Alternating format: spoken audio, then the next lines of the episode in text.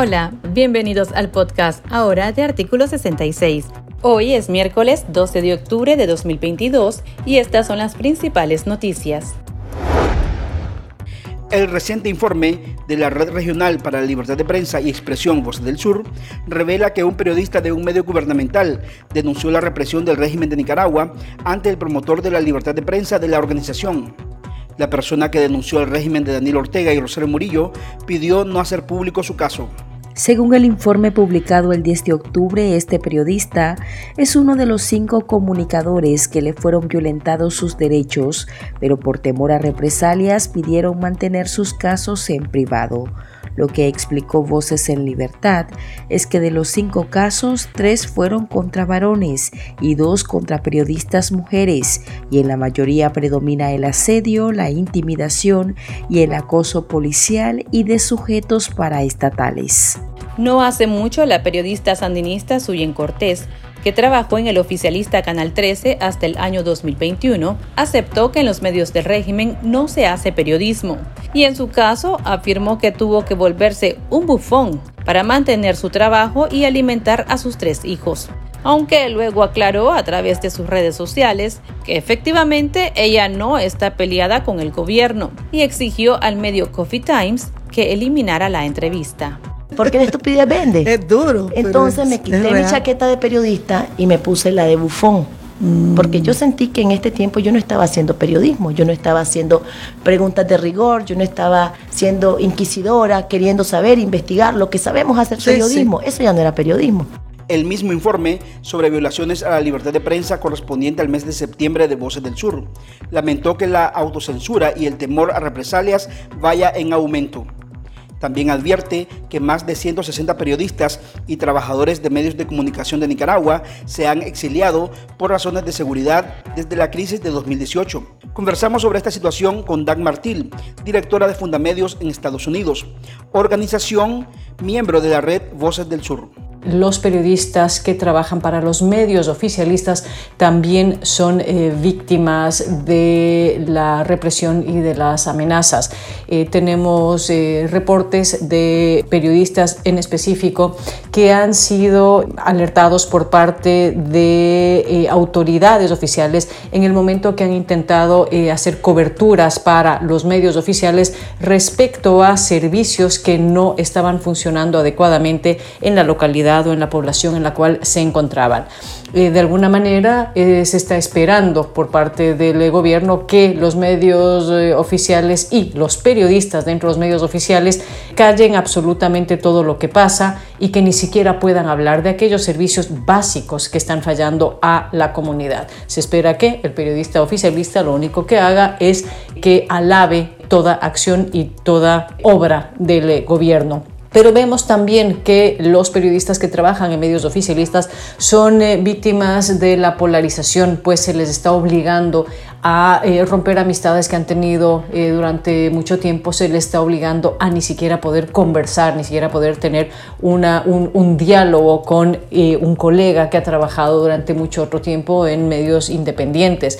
se han roto amistades y se los mira con sospecha por parte del gobierno y del oficialismo si es que se los encuentra conversando con algún periodista, con lo cual se han roto eh, los lazos del gremio periodístico y se ha generado una polarización gravísima. De tal manera que definitivamente sí, los periodistas que trabajan en medios gubernamentales son víctimas de la represión y son víctimas de la censura y de la autocensura y de la división total. No pueden eh, reportar con, eh, con objetividad, no pueden hablar sobre aquellos servicios básicos que le faltan a la comunidad y no pueden relacionarse con otras personas. En cuanto a la autocensura, sí, la autocensura se ha incrementado en Nicaragua y hay mayor temor. Hay más periodistas en el exilio. Registramos ya 160 periodistas en el exilio. Solamente en el mes pasado han salido seis nuevos periodistas. Hay allanamientos a casas, hay seguimientos de patrullas, hay fuentes que no quieren hablar, hay periodistas que han renunciado a medios independientes en los cuales trabajaban, hay hostigamiento a familiares y realmente se está incrementando la represión contra los medios independientes en estos meses vísperas de las elecciones. la autocensura eh, se va generalizando porque cada vez hay menos periodistas que puedan reportar, que quieran reportar o que quieran correr esos riesgos. Vemos con gran preocupación lo que está pasando en Nicaragua, vemos que existen presiones cada vez mayores contra la prensa independiente y cada vez menos posibilidad de que la población de Nicaragua tenga eh, alternativas de información eh, veraces y que conozca la realidad de lo que está pasando en su país. De igual manera, también quienes estamos desde el extranjero cada vez tenemos menos posibilidades de ver lo que está pasando en Nicaragua, puesto que las fuentes alternas para poder conocer esta realidad y que no sea la narrativa oficial de un gobierno que pretende eh, emitir solamente un tipo de mensaje un mensaje que alaba sus acciones y que esconde todas las violaciones de derechos humanos, pues podamos conocer lo que está pasando de manera independiente. Nos parece fundamental también eh, señalar que seguimos con gran preocupación la situación de los y las presas políticas en eh, Nicaragua y en este caso en particular del periodista Miguel Mendoza, quien está ya eh, más de 20 días en huelga de hambre exigiendo su derecho a poder comunicarse con su hija Alejandra. respaldamos al periodista Miguel Mendoza de igual manera que hemos hecho con todos los demás colaboradores o trabajadores de medios de comunicación que están detenidos y que exigimos su inmediata libertad. También importante señalar que este 29 de septiembre el gobierno de Nicaragua, mediante el sistema judicial, acusó penalmente a cuatro nuevas personas vinculadas a medios de comunicación y son los colaboradores del diario La Prensa. Es fundamental que cese esta persecución judicial y por supuesto sean puestos en libertad todos los y las periodistas y los y las eh, personas detenidas de conciencia.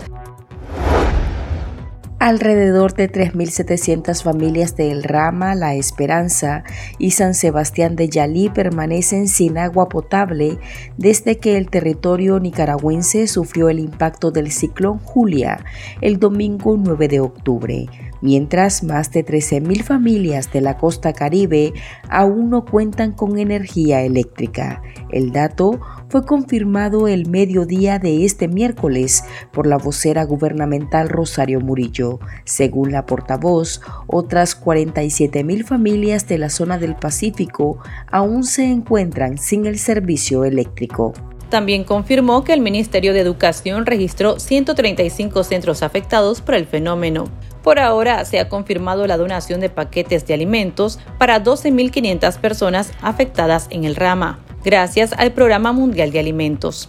Mientras, el régimen ha dispuesto la entrega de láminas de zinc para 1.500 familias de Bluefields y Corn Island y otro contingente destinado a zonas afectadas de Estelí, Matagalpa y Chinandega. Por el momento, solo se ha brindado información preliminar e incompleta al público. Sin embargo, Murillo anunció que los funcionarios del régimen sostendrían una reunión de intercambio de información con representantes de organismos de las Naciones Unidas. El encuentro estaba agendado para la tarde de este miércoles en Cancillería. Días antes, el ministro de Hacienda, Iván Acosta, reveló que el régimen estaría gestionando recursos ante organismos internacionales tras el paso del huracán. El informe final será presentado a las familias nicaragüenses de aquí al viernes. El analista político y escritor Israel Levites Cornejo nos brinda sus comentarios. La dictadura parece ya tener un patrón de cómo responde ante las catástrofes y las calamidades. Primera característica, opacidad en la información. A como ocurrió con la pandemia del COVID-19, está ocurriendo con el huracán Julia, donde no hay una transparencia de las consecuencias que tiene en el país determinado fenómeno y ellos se guardan la información y si de pronto ofrecen algunos datos que parecen ser bastante antojadizos y dados más desde un enfoque político para mostrar, eh, qué sé yo, que la dictadura maneja bien, entre comillas, la situación y, y luego dar a puerta cerrada otra información a los organismos internacionales para así conseguir eh, ayuda financiera cuyo destino tampoco queda claro debido a nuevamente la opacidad de la dictadura en el manejo de estas situaciones. Entonces, eh, si por la víspera se conoce el día, probablemente ante este huracán Julia, la dictadura va a hacer lo mismo de siempre. Un, va a dar un discurso a lo interno, minimizando las consecuencias, y un discurso a lo externo para conseguir la mayor cantidad de recursos que luego ellos administran de una manera absolutamente discrecional y donde nunca se sabe a dónde va la plata. En las redes sociales se ha viralizado el video de una cámara de seguridad que muestra al conductor de una camioneta atropellando a un perro que se encontraba acostado a la orilla de una cuneta junto a otros canes. La situación ha causado conmoción porque, según la ciudadanía, la acción del sujeto fue intencional. El conductor fue identificado como Ángel Hernán Miranda, quien se desplazaba en su vehículo por el Parque Central de la Concepción en Masaya, cuando le quitó la vida al perro. Miranda ya fue citado por la policía luego que el dueño del animal de nombre Sergio López Carballo lo denunciara ante las autoridades del lugar. Según medios oficialistas, el dueño del perro es un vigilante de seguridad del parque, quien aseguró que el joven le pasó las llantas a su perrito Tonki de manera intencional. La situación ha causado revuelo y ha traído a la memoria la Ley de Protección Animal que la Asamblea Nacional aprobó en mayo de 2011. Esta ley de protección y bienestar de los animales domésticos y animales silvestres domesticados todavía no ha dado los resultados que pretendía. Su impulsor, el veterinario Enrique Rimbaud, de la Fundación Amarte, nos explica. La ley de protección y bienestar animal 747 no sirve porque no funciona. ¿Por qué? Porque es una ley que no está reglamentada, primero que nada. Se aprobó en diciembre de 2010 y después el Poder Ejecutivo hizo un veto parcial en febrero de 2011 se terminó de aprobar y promulgar y publicar en la Gaceta en junio del 2011. Ahí tenía seis meses el MACFOR para hacer la reglamentación, no la hizo. Segundo paso, le tocaba a la Asamblea hacer la reglamentación, no la hizo. Nosotros y varias organizaciones civiles más presentamos proyectos de reglamentación, no le dieron pelota. En el 2012, por ley, se disuelve el MACFOR y se crea el IPSA y el MAG. Y la ley decía que el corresponsal de, la ley era el MACFOR. Entonces, para que la ley funcione, hay que entrar la ley de nuevo en la Asamblea, abrirla, generar un nuevo responsable, que podría ser el IPSA, podría ser el LIGO, podría ser el IFOR, podría ser, eh, no sé, un montón. Y cambiar algunos artículos que están eh, ya caducos, por ejemplo, la ley nuestra permitía todavía los circos con animales. Y hoy México, El Salvador, Guatemala, Honduras, Costa Rica, Panamá, República Dominicana y casi todos los países del mundo lo prohíben. Entonces no tiene sentido seguirlos autorizando y volverla a votar. Y no hay voluntad política, pues yo he hablado con los sandinistas, he hablado con los liberales, he hablado con todo el mundo y todos dicen que hay otras circunstancias en el país, entonces no hay voluntad política de volverla a discutir. Entonces la ley, así como está hoy, no sirve. Sirve en el, concepto de que te, especifica qué es delito y qué no es delito. Lo único que se puede utilizar en Nicaragua para delitos de, maltrato animal es el artículo 391 del capítulo 4 del Código Penal, que habla de maltrato animal, dos párrafos que entre los dos no suman más de 20 renglones, y es lo único que hay en este momento para trabajar en maltrato animal. El Código Penal lo que prevé son penas de prisión por reincidencia de hasta cuatro o seis meses este, a dos años, penas de multa, pena de trabajo social.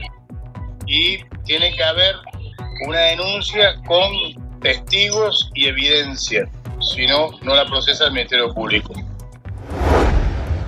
Y estas son otras noticias que usted también debería saber hoy.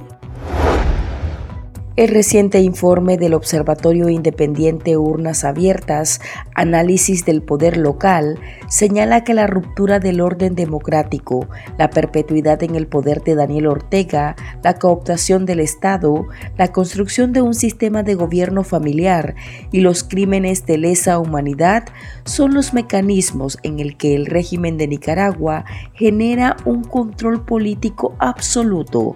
El observatorio también revela que que la arbitrariedad y la falta de transparencia prevalecen en las alcaldías las autoridades eh, electas popularmente no estén cumpliendo su función, sino que eh, hay, eh, digamos, toda un entramado de situaciones que se da a raíz de, especialmente de la instalación de un régimen autoritario como el de Daniel Ortega y Rosario Murillo, y que empieza a bajar, a permear en los gobiernos locales, en la capacidad de la ciudadanía de protestar, de organizarse, incluso de organizar eventos sociales privados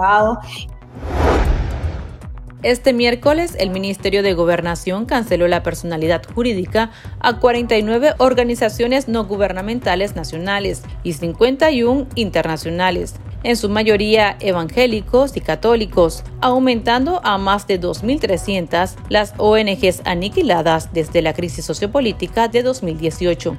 Entre las nacionales cerradas por un supuesto incumplimiento de las leyes se encuentra la Fundación Nacional Pro Niños Ciegos y entidades cristianas como la Asociación Servicio Pastoral Josefina y Ministerio Cristiano Emaús, así como asociaciones agropecuarias. Otras organizaciones canceladas son el Instituto Austriaco para la Cooperación Norte y Sur, Corporación de Iglesias de Jesucristo, el Todopoderoso, originario de Estados Unidos, entre otras decenas de ministerios cristianos. El colectivo de derechos humanos Nicaragua Nunca Más denunció el incremento del ataque contra la libertad de asociación y religiosa por parte del régimen, señalando que esto es con el propósito de ejercer un control absoluto y silenciar a la sociedad. El plazo que dio la Corte Interamericana de Derechos Humanos para que el régimen de Daniel Ortega y Rosario Murillo libere a 45 presos políticos vencerá el próximo 18 de octubre tiempo en que la dictadura de Nicaragua debe informar al Supremo Tribunal el cumplimiento de las medidas, recordó el abogado mexicano José Ramón Cosío Díaz en un artículo de opinión publicado en el diario El País de España. El jurista, que se desempeñó como ministro de la Suprema Corte de Justicia de la Nación entre 2003 y 2018, aseguró que falta una semana para que Ortega decida cuál es su compromiso con el sistema de derechos y garantías que la comunidad interamericana ha decidido que rija la conducta de sus autoridades para proteger la dignidad de sus poblaciones. Afirmó que la resolución le brinda una nueva oportunidad para definirse. Pronto conoceremos si lo hizo y sobre todo cómo lo ejecutó. Aquí termina el episodio de este miércoles. Para más noticias pueden visitarnos en nuestra web www.articulo66.com. También pueden suscribirse a nuestro podcast y seguirnos en las redes sociales como Artículo 66 y en Twitter Artículo 66 Nica. Hasta la próxima.